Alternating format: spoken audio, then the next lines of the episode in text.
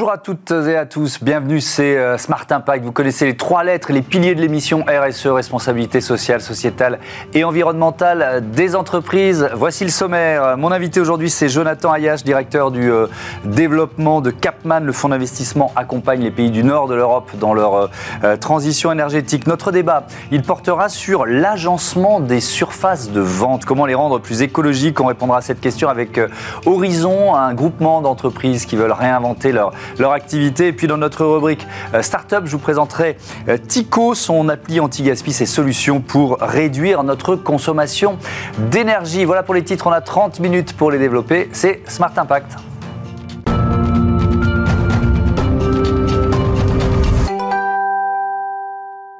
Bonjour Jonathan Ayage, bienvenue. Vous êtes euh, donc le directeur du développement de Capman. On, va parler euh, transformation euh, énergétique. D'abord, il faut nous présenter Capman, c'est quoi? Bonjour Thomas. Alors Capman, c'est une société de gestion nordique qui est basée en Finlande qui a à peu près 30 ans d'existence, et elle est spécialisée dans les marchés privés. Donc elle investit en private equity, en infrastructure et en immobilier, principalement dans les marchés nordiques. Ouais, alors il y a un bon exemple récent des investissements que vous réalisez, c'est le projet Scarta Energy. Alors déjà, c'est quoi Scarta Energy? Alors Scarta, c'est le premier investissement que nous avons fait dans notre nouveau fonds d'infrastructure nordique. Mmh. Donc c'est un projet de développement de panneaux solaires en Finlande. Alors ça peut sembler un peu contre-intuitif parce qu'on se dit euh, dans les pays nordiques il n'y a pas énormément de soleil. Ouais. Euh, mais sur les, côtes sud en fait euh, des pays nordiques, euh, vous avez des niveaux d'ensoleillement qui sont comparables à l'Allemagne, euh, et pour autant ils utilisent que 0,5% de leur énergie qui vient du solaire, alors qu'en Allemagne c'est à peu près 10% du mix mmh. énergétique. Donc il y a un gros potentiel de croissance là-bas. Donc nous, ce qu'on a fait, c'est qu'on a créé une joint venture avec une société qui développe ces panneaux solaires. Mhm. Et avec elle, sur les cinq années à venir, on va développer euh, euh, pour à peu près 500 mégawatts d'énergie solaire, ce qui mhm. correspond à l'électricité pour 20 000 foyers environ. C'est une nouvelle entreprise qui se crée ou c'est une entreprise existante que vous, vous aidez à se transformer? C'est ça, c'est une joint venture que nous faisons avec une société existante. Et donc du coup, nous faisons une injection de capital pour les aider à développer des projets de plus grande envergure. Mhm. Donc un, un vrai projet de transformation énergétique. On est vraiment au cœur de ces enjeux. Quelques chiffres clés concernant euh, Capman, euh, effectif de 200 salariés et actifs sous gestion euh, proche des 5 milliards d'euros, 4 milliards 9 d'euros. Donc spécialiste du nord de l'Europe, on, l'a compris. C'est une région. alors j'avoue que je, connais assez mal les pays du nord de l'Europe. Est-ce que déjà, en termes d'investissement, c'est une région qui intéresse de plus en plus les investisseurs? Alors oui, c'est une région intéressante pour plusieurs, alors, plusieurs raisons. D'abord, en termes macroéconomiques, c'est des régions assez stables politiquement, qui ont une croissance plutôt stable et soutenue depuis les 30 dernières années au moins. Mhm. C'est des régions qui sont très interconnectées. Euh, entre elles. Donc ça, on le voit avec la, crise énergétique récente. Par exemple, quand euh, par exemple, la Finlande a, vu ses importations de gaz s'arrêter, mhm. la Suède a pu remplacer quasiment en une journée euh, le manque énergétique. Donc c'est une sorte de, région qui est donc très interconnectée, qui fonctionne bien. Euh, il y a beaucoup d'opportunités d'investissement. Alors ces marchés sont déjà très couverts par des investisseurs étrangers. Euh, il y a pas mal de fonds français, par exemple, qui investissent là-bas, mais c'est surtout dans le segment des large, euh, large cap, donc des, grosses entreprises.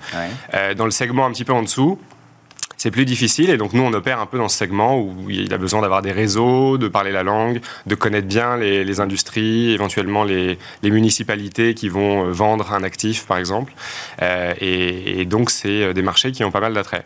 Et, plus, et, ça veut dire, pardon d'interrompre, ça veut dire sont des, sont des marchés où, où les ETI, les entreprises intermédiaires, jouent un rôle important, un peu comme en Allemagne d'ailleurs, qui, est un pays très riche en ETI. Exactement. Donc, vous avez un tissu d'ETI très important. L'État, généralement, par exemple en Norvège, en Suède, encourage énormément l'entrepreneuriat, donc ils financent des secteurs particuliers. Si vous prenez l'exemple de la Norvège, mmh. c'est souvent un exemple qu'on cite sur les, voitures électriques. La Norvège a donné énormément de subventions, de euh, baisses d'impôts pour inciter les gens à passer à l'électrique et à l'hybride. Et donc maintenant, on a un taux de couverture absolument exemplaire en Europe. Est-ce que ça veut dire que ce sont des États qui sont plus volontariste et depuis plus longtemps sur ces objectifs de transformation énergétique que euh, euh, les pays du sud de l'Europe ou même que la France. Oui, alors je dirais que ce qui est intéressant, c'est qu'on a une sorte de mélange entre un État qui est très présent, mmh. très volontariste, euh, des structures assez décentralisées, donc les régions ont aussi pas mal d'autonomie, puisque comme vous imaginez, c'est des pays très grands, mmh. la densité de population est faible, donc au nord de la Finlande et à Stockholm, c'est vraiment des manières de fonctionner différentes. Et en même temps, c'est des pays très libéraux dans le sens où euh, l'initiative entrepreneuriale est, très favorisée. Donc vous avez un bon mix des deux. Mm. C'est pas facile à trouver, je pense, en général. Est-ce que la, crise énergétique qu'on vit depuis euh, là bientôt un an euh, accélère cette, cette transformation? Oui, alors ce sont des pays qui ont une bonne indépendance énergétique. Mm. depuis longtemps, la Finlande et la Suède, par exemple, ne dépendent pas du gaz russe. et c'est vrai que la crise récente les a poussés à continuer à, à se développer de façon indépendante. Donc par exemple avec les renouvelables, par exemple avec le nucléaire en Finlande. Alors, il y a ce projet dont on parle depuis longtemps qui a été retardé et qui va bientôt être mis en service, mhm. euh, qui a été construit avec l'aide des Français. Et donc voilà, la Finlande est un des seuls pays d'Europe avec la France qui développe son nucléaire. Euh, et euh, ça joue toujours dans ce thème d'indépendance énergétique et d'innovation qu'on hmm. peut constater ailleurs. On, parlait de l'intérêt des, investisseurs. Quels sont les, secteurs les plus porteurs aujourd'hui? Alors les secteurs les plus porteurs et ceux que nous, nous regardons en particulier, ce sont euh, les transports, euh, tout ce qui est tech également. Donc vous hmm. avez beaucoup de centres de données qui sont basés dans les pays nordiques. Une raison évidente, c'est que vous avez des sources d'énergie très constantes, par exemple avec tout ce qui est géothermal, énergie hydraulique. Hmm. Et c'est des pays froids. Donc évidemment, c'est des infrastructures qui ont besoin de froid qui sont euh, potentiellement en surchauffe. Donc on dépose moins d'énergie pour les climatiser. Hein. Exactement, c'est juste. Donc Google, par exemple, a ouvert récemment des, gros centres euh, de mm. données là-bas. Euh, le transport, nous on le regarde, j'en ai déjà parlé sur l'électrification du transport. Mm. On avait une société de ferry où on électrifiait la flotte des ferries. Euh, on avait lancé un ferry à l'hydrogène également, donc il y a pas mal d'innovations là-dedans. Euh, et donc euh, dans la tech également, hein, c'est des pays qui sont assez avancés dans la tech. Alors on connaît des grosses sociétés du secteur qui existent depuis longtemps, mais il y a aussi un tissu de, small cap intéressant dans la tech. Le, levier de la transformation écologique, on va être large dans, ces secteurs, c'est d'abord l'innovation, c'est une évidence de dire ça? Ou, c'est peut-être le volontarisme des dirigeants? Qui, Comment vous évaluez ça? Je pense que c'est l'innovation et le fait qu'ils aient été capables de créer des hubs dans, certains, dans certaines villes ou certaines régions qui sont mhm. très favorables à l'innovation.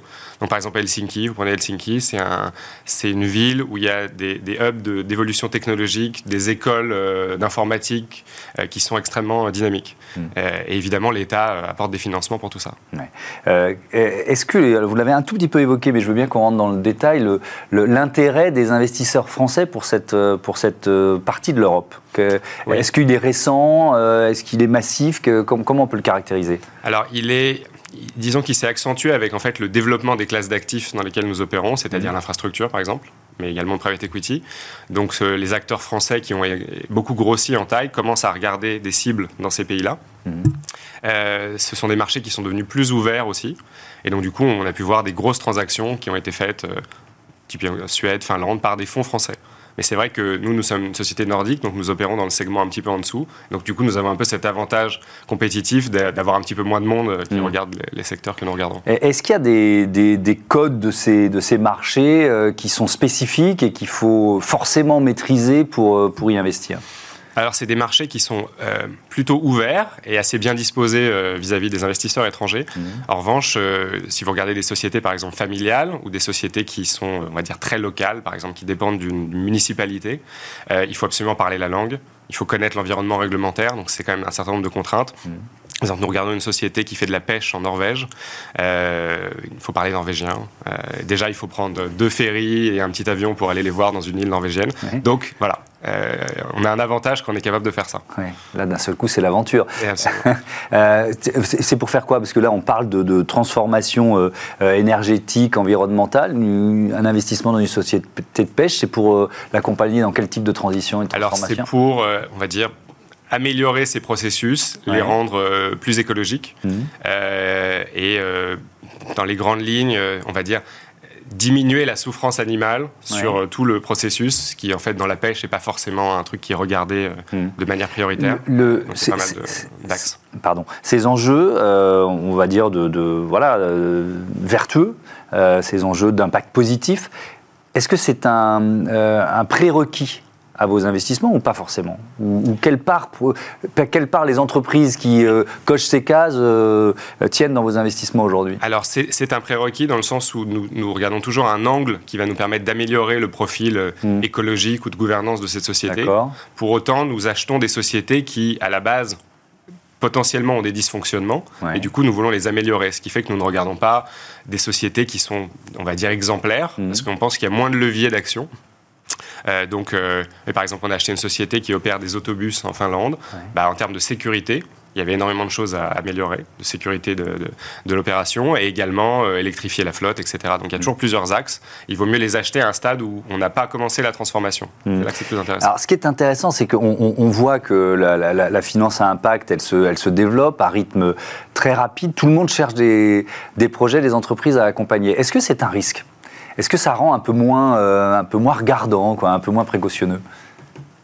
Alors c'est un risque euh, on va dire c'est un risque que, en fait, comme tout le monde cherche la même chose, on n'arrive plus à différencier euh, ce qui est vraiment impact ou pas. Mmh. Effectivement, je pense que c'est ensuite une question des contraintes d'investissement qu'on s'impose mmh. et en fait vraiment, on va dire les marqueurs qui vous permettent de juger si vous avez réussi à opérer cette transformation les choses que je vous citais il y a un instant sur les bus, sur les ferries, hmm. sur les centres de données. Euh, on a énormément d'axes à regarder et on peut évaluer les résultats de notre action.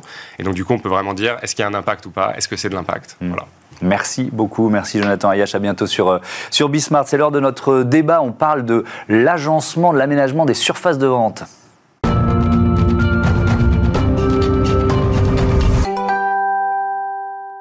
Je vous présente euh, tout de suite mes invités. Euh, Frédéric Lafolie, bonjour, bienvenue. Vous êtes le directeur général du groupement d'entreprise euh, Horizon. À vos côtés, Denis Fragne, bonjour et bienvenue à vous aussi, directeur général de Farm Au Naturel. Allez, on commence par présenter vos, vos entreprises respectives. Frédéric Lafolie, c'est quoi Horizon?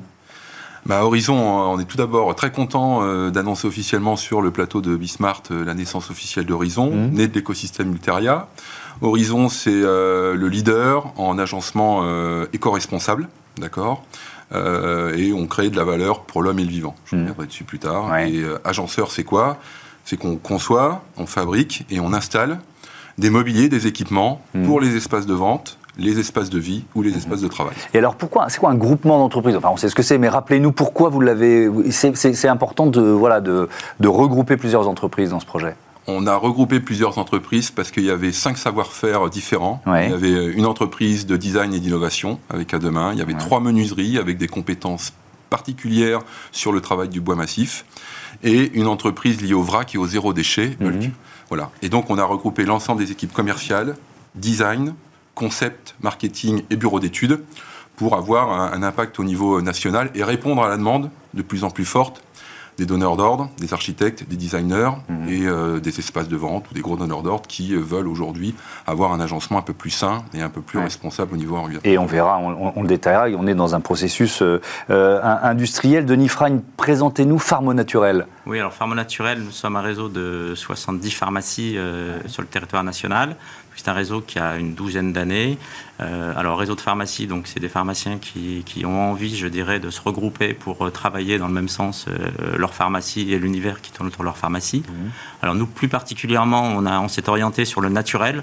Donc, c'est-à-dire qu'on est sur des pharmaciens qui font le choix d'exercer un métier de pharmacien classique, mais avec une offre, une offre naturelle de conseil qui est effectivement essentielle pour eux.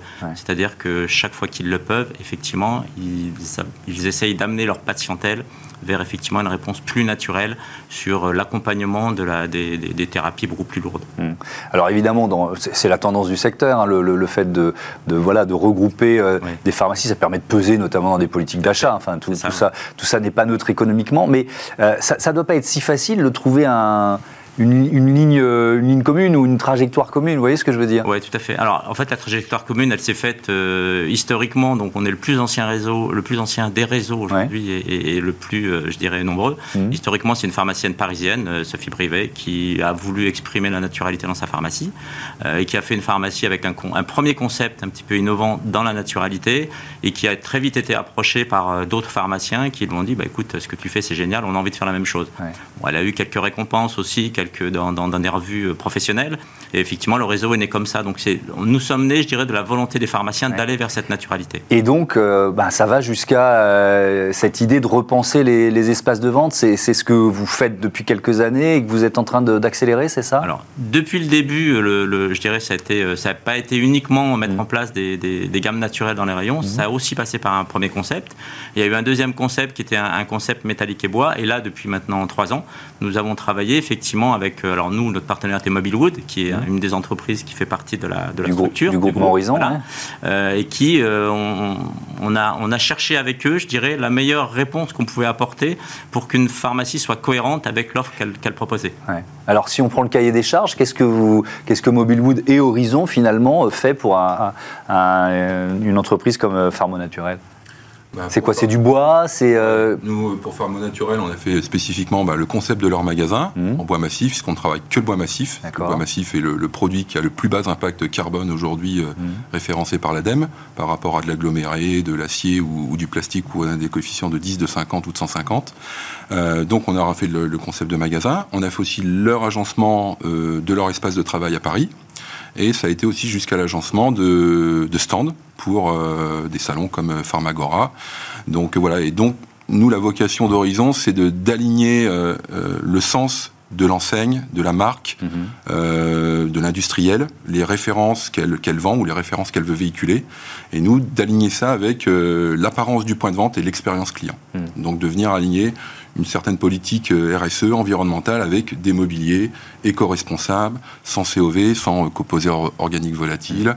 Euh, sans colle, euh, sans matériaux qui sont euh, impropres, et puis avec un impact carbone le plus bas possible, au travers du bois massif, mais aussi au travers d'un de nos sites industriels, qui est le premier site en Europe, voire au monde, qui est Cradle to Cradle. Alors ça veut dire du berceau au berceau, il faut expliquer ce que c'est Cradle to Cradle. Ça veut dire que le site, il a été développé pour être démonté donc construit avec des matériaux nobles et entièrement démonté pour pas laisser une friche industrielle à nos enfants ou petits-enfants. D'accord? Et ensuite, autour de, ce site qui peut être démonté, donc à une valorisation en fin de vie, euh, on, a, on est venu plugger aussi tout un tas d'outils qui viennent diminuer l'impact de nos fabrications. Euh, panneaux photovoltaïques, euh, chauffage lié aux poussières de bois qu'on récupère à nos chutes. Et le choix qu'on a fait à être que sur du massif fait qu'on peut chauffer aujourd'hui avec du bois, parce que si on mettait de l'aglo ou avec des cols, ça passerait pas. Euh, on récupère nos eaux de pluie. Euh, on a des systèmes d'isolation très performants. On a travaillé avec euh, des prestataires locaux, en local. Et donc, on a un des sites en termes d'impact carbone de production le, plus, le plus bas possible. c'est une, une, toute nouvelle usine? Elle existe depuis combien de temps? C'est une usine qui a un an et demi. Un an et demi, donc vous l'avez vraiment conçue ah euh, pour, être, pour être comme ça. Et, elle se différencie de tout ce qui existe euh, Elle se différencie vraiment des autres modèles euh, de, industriels liés à l'agencement. on est quasiment en autonomie énergétique deux tiers à 66%. Mhm. D'accord? Ce qui fait qu'aujourd'hui, par rapport à la situation, bah, ça nous procure un avantage. Alors certes, c'était plus coûteux au départ, mais le mhm. retour sur investissement aujourd'hui, très clairement, euh, on sait qu'on est beaucoup plus libre et beaucoup plus efficace. Mhm. Euh, Denis Frane, est-ce que vos clients s'en rendent compte? C'est l'une des premières questions que je me suis posée en préparant cette, cette, double interview effectivement, euh, la, première question qu'on peut se poser, c'est un investissement, c'est, mhm, je dirais, une approche différente de ce qui se fait dans la pharmacie aujourd'hui. Mhm. On est plutôt sur du mobilier métallique et des gondoles classiques en pharmacie. Mhm. Euh, le look n'est pas forcément une des priorités. Nous, on a vraiment voulu aller plus loin, effectivement, dans cette démarche écologique.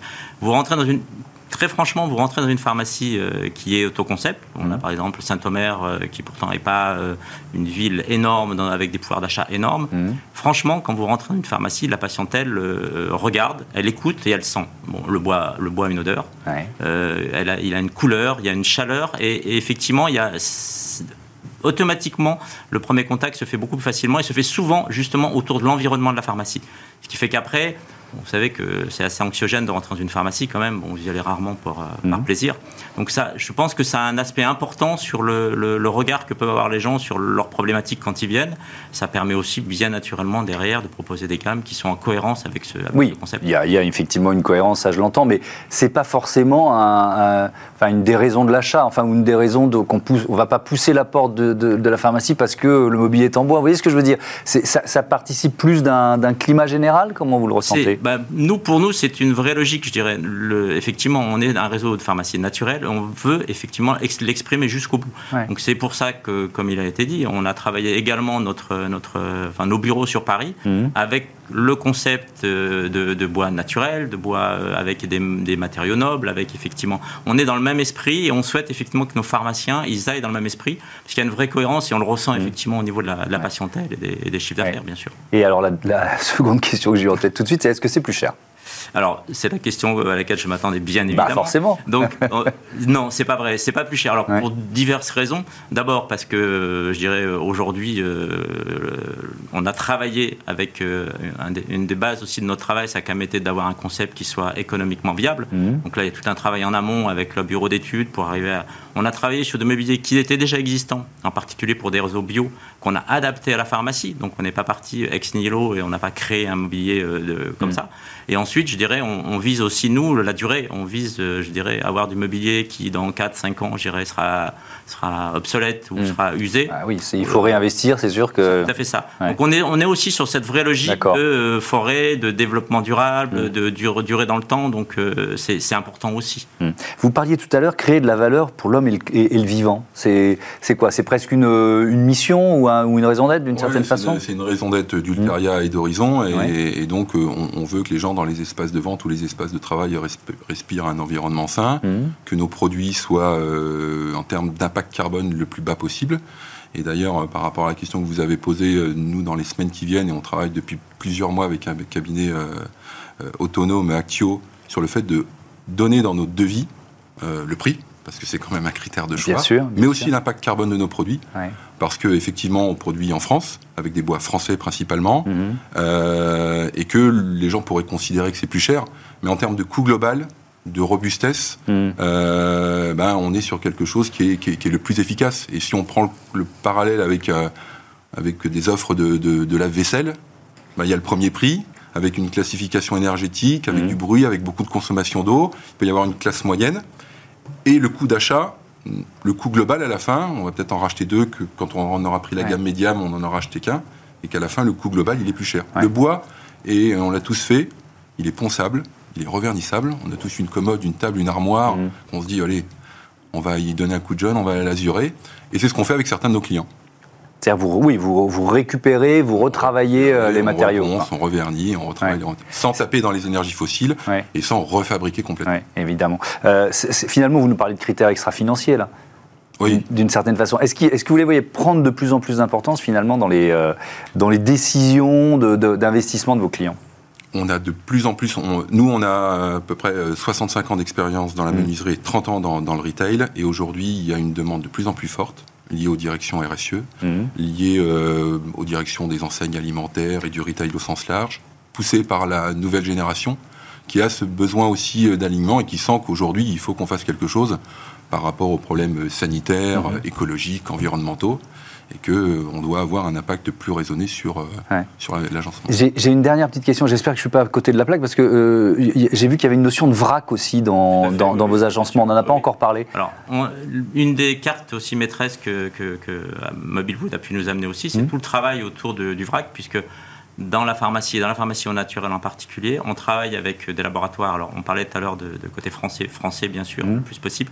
Et ensuite, on travaille avec des laboratoires qui font des gros efforts aujourd'hui sur le packaging, sur l'absence de packaging, donc sur la possibilité d'avoir des choses en vrac. Donc aujourd'hui, effectivement, on travaille sur, on a un mobilier vrac pour euh, pour euh, l'herboristerie. Mmh. On a un mobilier vrac aussi avec un autre partenaire, je dirais, euh, qui fabrique un mobilier spécifique avec Mobilewood autour des, des, crèmes, des savons, ce genre de choses. Oui, mmh. effectivement, il y a une évolution, il y a une demande aussi à ce niveau-là bien sûr.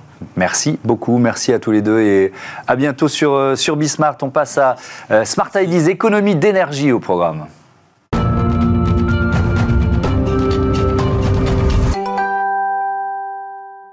Mon invité dans ce Smart Ideas, c'est euh, Myriam Bruet. Bonjour, bienvenue. Vous êtes la directrice générale de Tico, c'est une entreprise du groupe Engie, solution anti-gaspi en, en matière énergétique. Comment ça marche, Tico? Bah, Tico, c'est une solution innovante qui va vous permettre de moderniser instantanément vos radiateurs électriques, même les plus anciens, même si ce n'est pas tous les mêmes à la maison, et de les rendre connectés et pilotables à distance. C'est-à-dire que vous allez pouvoir programmer via une application que votre radiateur fonctionne dans votre chambre à certaines heures, de façon à ce que vous ayez la température idéale quand vous vous levez le matin, par exemple, ou le soir en allant vous coucher, mais qu'elle baisse la journée quand vous ne l'utilisez pas, de façon à économiser de l'énergie jusqu'à 35%. Ah oui. Et puis, c'est une solution qui est innovante parce que euh, une fois vos radiateurs connectés de cette façon, mhm. on l'utilise pour stabiliser le réseau euh, électrique français. Alors ça, on va rentrer dans le détail, évidemment. Il y a, plusieurs avantages si on, si on, se passe vraiment en termes de, euh, voilà, de bilan carbone d'une activité. C'est déjà, on ne remplace pas nos radiateurs. C'est la base, quoi. Il n'y a pas de nouvelle matière, C'est la base. Vous connaissez, on ne commence pas à économiser en ayant créé une dette. Oui. Euh, qui serait lié au remplacement de vos radiateurs. Hmm. C'est nos appareils, c'est ceux-ci. Alors, il faut les montrer un peu. C'est quoi C'est quoi C'est des capteurs C'est des. Euh, oui, alors en fait, on, utilise, on, va installer un module de contrôle par radiateur. Hmm. Donc en fait, ça se branche. Enfin, on reprend les fils du radiateur. Hop, on clique ça. Et ça, ça va mesurer la consommation de votre radiateur de, de, façon à ce que vous compreniez combien vous consommez. Hmm. Euh, et puis, ça va le piloter à distance. On ajoute un capteur de température pour vous garantir d'avoir la température idéale. Donc Mettez-le assez haut, qu'on le voit bien, ouais, d'accord. Donc ça, c'est un capteur de température, très bien. Mmh. Ce qui nous permet de vous assurer euh, que le pilotage soit euh, précis. Euh, et puis, un, module communicant qui est branché sur la boîte, voilà, sur la box Internet du client. Parce qu'on pilote ça depuis, depuis une appli, c'est ça? Depuis son téléphone? D'accord. Et tout ça est fabriqué aux deux tiers en France. Donc, aussi un petit une, autre, une, autre, une autre case de, une autre case de, de, de, cocher. Pourquoi c'est un enjeu majeur? Ça, ça pèse, que, que, pèse le chauffage dans nos factures d'électricité? La facture moyenne d'un foyer euh, avant les 15% d'augmentation, mmh. c'était environ 2000 euros on est un petit peu au-delà euh, au fur et à mesure des augmentations euh, des prix de l'énergie. Mmh. Donc cette solution qui va vous permettre euh, d'économiser jusqu'à 35%, ça dépend un petit peu des programmes que font les gens et des, des, radiateurs qu'ils équipent. Moins ils sont performants, plus on économise. mais ce qu'on voit sur les, les clients en moyenne, c'est 20 à 25% d'économie. Donc ça représente 500 euros d'économie par an. Hmm. Et donc on l'a évoqué, euh, en, période de tension, de risque de coupure d'électricité, euh, comment TICO peut intervenir finalement? Alors en fait on fait ce qu'on appelle de l'effacement, c'est-à-dire qu'on va utiliser les radiateurs qui sont connectés en cas de pic de tension sur le réseau. RTE, qui est le réseau de transport de l'électricité en France, hmm. nous envoie un signal et on va légèrement décaler le cycle des radiateurs connectés pour éviter que vous chauffiez à un moment où il n'y a pas assez d'énergie sur le réseau électrique sans dégrader votre confort, parce que grâce à nos petits capteurs, on s'assure que vous ayez moins d'un degré d'écart entre la température demandée et la température obtenue pendant hmm. cet effacement. Donc vous n'en rendez pas compte. Donc si j'avais demandé 20 degrés, je vais descendre à 19, ce ne sera, pas, euh, ce sera pas brutal. Et ça suffit, ça? Parce que ça semble, ça semble pas grand-chose, vous voyez ce que je veux dire Oui, bien sûr. Mais en fait, on a tendance à tous chauffer en même temps. Mmh. Donc c'est à ces moments-là qu'on a des pics. Mmh. Et ça suffit quand on le fait sur euh, des dizaines de milliers, des centaines de milliers de radiateurs, ça a un impact significatif. Mmh. Qui sont vos clients? Il y a les particuliers, mais il y a les bailleurs. Qui sont vos clients? En fait, on équipe des résidentiels. Donc on équipe des gens comme vous et moi, soit euh, en direct, euh, sur tico.fr, donc des, des, gens qui décident de venir s'équiper. On a des partenariats avec des gens comme EFI. Et puis, on équipe les locataires des bailleurs sociaux, qui sont particulièrement précaires et donc particulièrement exposés en cas de euh, hausse des prix de l'énergie. Hmm. Est-ce que vous diriez, pour terminer, que c'est presque un outil pédagogique? C'est un outil pédagogique parce que cette application, elle permet aussi de voir combien vous consommez pièce par pièce. Donc l'idée, c'est aussi de se rendre compte que quand j'ouvre les fenêtres je consomme plus. Mmh. Quand je baisse ma température d'un degré, j'économise tant.